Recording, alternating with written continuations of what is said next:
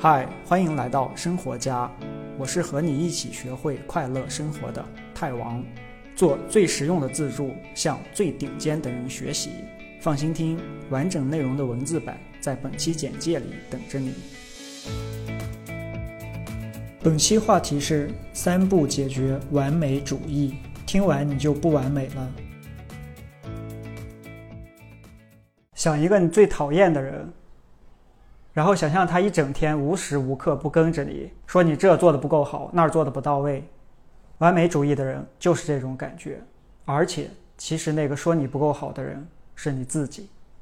完美主义是个小贱人啊，外人看上去他可能很漂亮，但只有你自己知道他在不停的掏空你，他总是给你很大的压力，让你经常处于心力交瘁、累个半死的状态。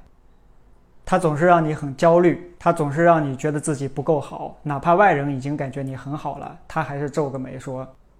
不行，他让你重度拖延，甚至抑郁。不过他有一点还挺好，哎，就是对你不离不弃。他不会因为你变老就离开，反而会越来越黏着你啊。因为你一直设定很高的目标，但是又达不到，所以就会一直很焦虑，越来越易怒，最后变成一个暴躁的老头子、老太太。而且等你有了孩子，他还会继续照顾你的下一代，让你的孩子也变成一个完美主义的人，一次拥有，终生享受。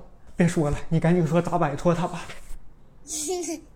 先说一下完美主义和做事高标准的区别啊，核心区别还是那一个词：动力。做事高标准是自己主动的想去把一件事情做好，而完美主义是出于一种不安全感的害怕而去被动的做一件事情。而且他俩的出发方向也是完全相反的。做事高标准是基于现实的啊，从现实出发，我一点一点往上积累，到时候能做多好做多好。而完美主义是理想化的，它是先设定一个脱离实际的高目标，然后倒着往下。完美主义真的是想把一件事情做完美吗？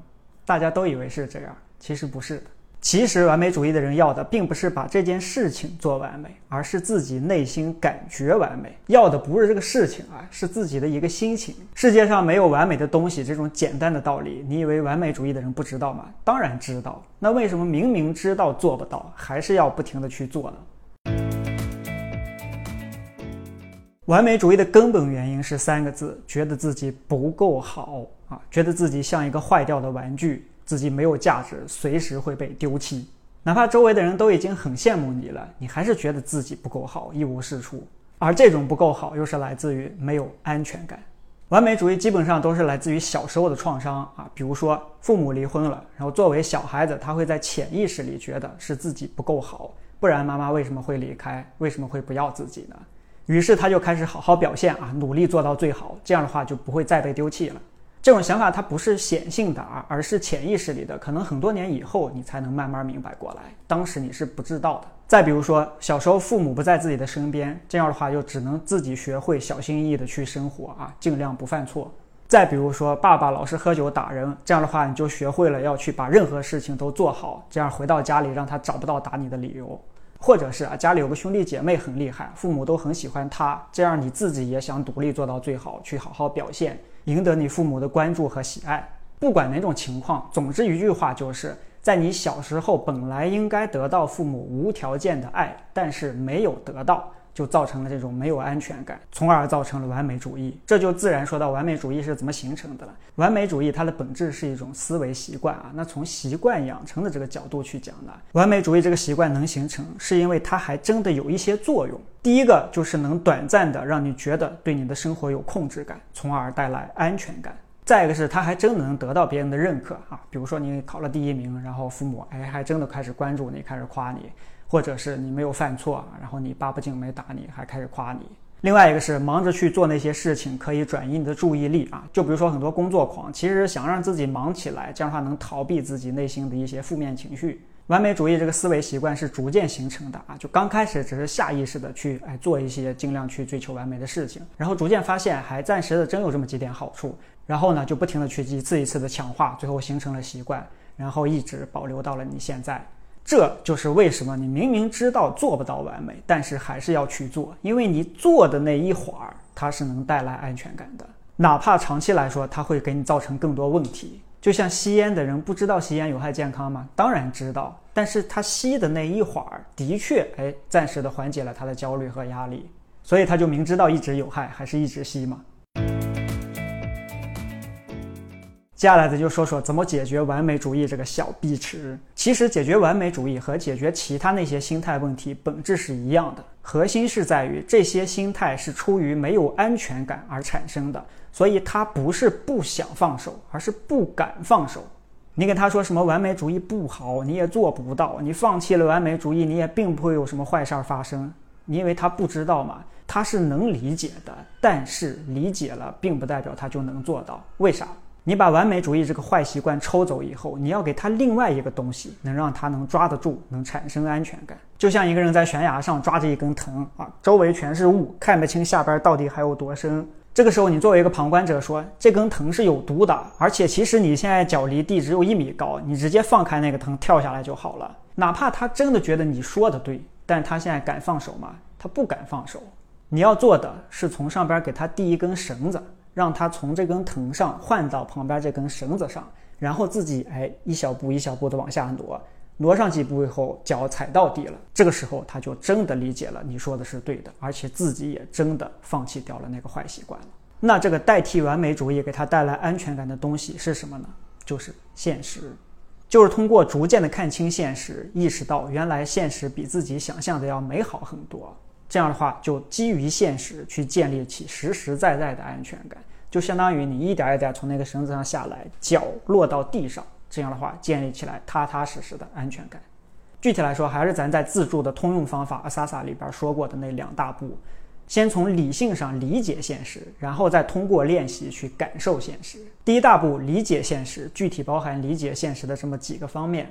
第一个就是理解，每个人只要生下来到这个世界上就是有价值的。这是大自然赋予人最根本的一种价值感，就是每个人都有权利活着，而且有权利幸福的活着。就不管你现在什么样，你现在的样子就足够了，就足够值得被别人爱，也足够值得被你自己爱。十年前的你不如现在的你好，那个时候的他也足够了，也足够值得被别人爱。再往前十年，回到小时候的你，也足够值得被别人爱。就是不管你现在是啥状态，都足够值得被别人爱。都是有价值的。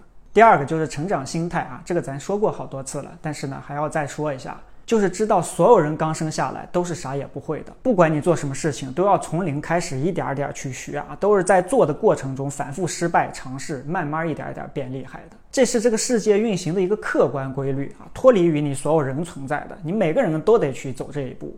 这也是为什么真正厉害的人并不会嘲笑那些菜鸟，也不会嘲笑别人的失败，因为他们自己就是失败了好多次过来的。有一个很有名的陶器班实验啊，就是让两个班的人学做那个陶器。老师对其中一个班的人说：“你们这一个月就只做一个陶器啊，把它做到你认为的最完美，然后月底的时候交上来。”对另外一个班的人说：“你们每天做一个陶器，到月底的时候把你做的最后一个陶器交上来。最后的结果是最好的陶器，无一例外都是从每天做一个这个班上做出来的。”第三个还是啊，分清什么是你能控制的，什么是你控制不了的啊。你自己设定的那个什么高标准、完美的那个要求，那是你自己脑子里的完美想象。但是这个世界有它自己运行的客观规律，是你控制不了的。你只能控制啊，我好好学习，但是你控制不了最后你是不是第一名，因为别人也在那好好学习啊。啊，这就要说到第四点了，也是咱说过的，把事情的结果和你自己的价值分开。一件事儿做得不好，并不代表你这个人就不行。这几点心态总结起来，其实就一个啊，就是你这个人其实只要存在，你就已经有价值了。至于后来你获得了什么成就，做了什么事情，那些都是外在的东西，并不决定你核心的价值。好，理解了这几点以后，第二大步就是练习。具体来说呢，分这么三个小步骤。下一次当你注意到自己在做完美主义的事情的时候，比如说啊，不停的一遍遍修改那个 PPT 的排版，这个时候做这三步。第一步，停下来，就停下来。然后问自己这么几个问题，最好是写在纸上或者是记在手机上。第一个，我现在的情绪是什么样的？你感受一下你身体上的这个感觉和你脑子里这块这个情绪想法。第二个，这些情绪是被什么事情触发的？比如说是被领导安排的要去做 PPT 这件事情触发的。第三个，我的什么想法导致了我开始做这件完美主义的事情？比如说是，如果我做不好的话，领导会认为我这个人没有能力啊，同事也会鄙视我。前两天他们就看我不爽了，怎么怎么地。第四个，如果我不做到那么完美，就做到一个差不多的程度，到底会发生什么坏事情？就这四个问题。如果你当时正在忙，实在停不下来，那你就等你闲下来的第一时间去把这几个问题想一遍，写在一个地方上。这一步的目的是啥呢？一个是让你发现一般哪些事情会触发你这个完美主义的行为，以及让你站在旁观者的角度看清楚你自己完美主义这个事情发生的全过程。好，这是第一步，停下来想几个问题。第二步，感受它，就啥也不做，就感受它。从小到大，所有人都在告诉你，事情发生的时候，你要赶紧做点什么。从来没有人告诉你，其实你可以什么都不用做，你没有必要对自己的情绪做任何反应，你就只是观察它就可以了。为什么呢？说一下情绪的四个特点，你就明白了。第一个，情绪只是一个信号，是你的身体在建议你现在应该去干个什么事儿。第二个，没有坏情绪啊，一个情绪感觉不好，并不代表这个情绪本身不好。比如你的身体让你感觉害怕，是可以帮助你去脱离这个危险。两军交战都不斩来使，咱不能不解决问题，而是解决提出问题的人，对吧？第三个，很多情绪的建议是错误的，情绪是大脑根据我们以往的一些经验总结出来的啊。你在什么情况下应该去干个啥，更有利于你的生存？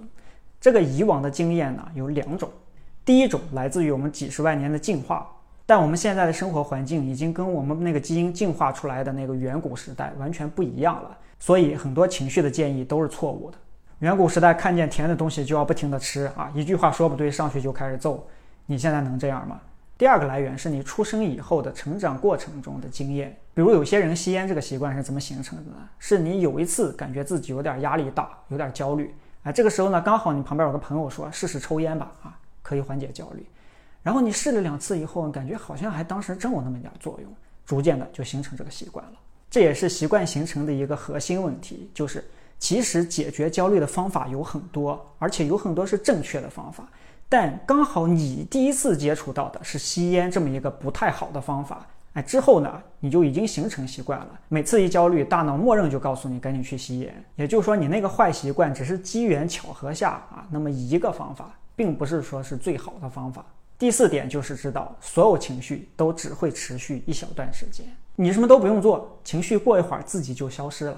因为从生理上来说啊，情绪是我们的大脑释放到血液里的一些激素产生的这么个感觉。比如你看见一个狮子，然后大脑立马释放这个肾上腺素啊啥的这些激素，让你现在赶紧亢奋起来、警觉起来，目的是让你逃离现在这个危险环境。过一会儿你逃离了这个环境以后，你的大脑知道啊现在已经脱离危险了，然后你血液里的激素就会自然被分解掉，然后你情绪也就消失了。你可能会想，那为啥我无时无刻的感觉到抑郁、焦虑呢？那是因为你不停的在跟你的大脑说我现在处于危险中，然后你的大脑就一次一次不停的释放那些激素。一直在你的血液里，所以你就感觉好像它一直没消失。那造成完美主义的这个不安全感啊，也就是害怕啊，它当然是一种情绪了。而面对这个害怕的情绪，去做点什么是错误的。你就啥也不用做，既不解决它，也不逃避它，就只是观察它。好，逼逼了这么一堆啊，具体的做法呢，我叫它看你两分钟方法。就你给自己手机设定一个两分钟的计时，在这两分钟里，你啥也不干，就观察。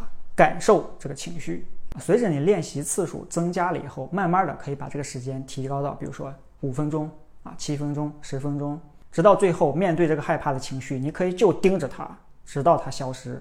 好，我们停下来想了几个问题，然后呢观察了一会儿它。第三步，故意不完美。接下来回到你之前正在做的事情，故意只把它做到一个别人认为已经够好了这么个状态，而不是你自己设定的那个完美的值。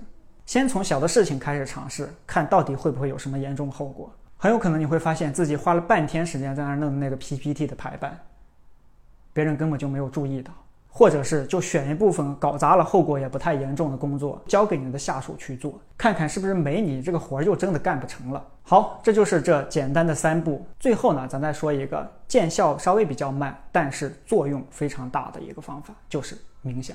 咱上边第二步中那个观察它其实是正念啊，那长期来说呢，冥想是解决完美主义的一个很好的方法，因为冥想的本质就是慢下来去看清现实。用咱开头说到的那个悬崖上的藤的例子来说的话，就是，就每次又意识到自己去抓那根有毒的藤了，我就去抓这根绳子，然后过一会儿又意识到自己抓那根藤了，再回到这根绳子，逐渐的一点一点边抓绳子边往下降，最后直到你脚落在地上，就有了踏踏实实的。安全感。这个时候你往上一看，才会看清哦，原来我离地真的不远。如果你觉得我讲的这些内容对你来说有点用的话，欢迎加入我的周报啊，就是我有一个网站，周报在我的网站首页上就可以加，就输入你的一个邮箱地址就可以了啊。每个星期我都会往你的邮箱里发一封三分钟的时间就能看完的非常短的邮件，目标呢是每个星期三分钟的时间能多给你百分之一的快乐。网站链接是 tedout.com，我也会放在视频简介里啊。警察叔叔又是这个人，看完视频不点赞就想跑。恭喜你，离学会快乐生活又近了一步。别忘了订阅这个栏目，我是泰王，下期这里等你。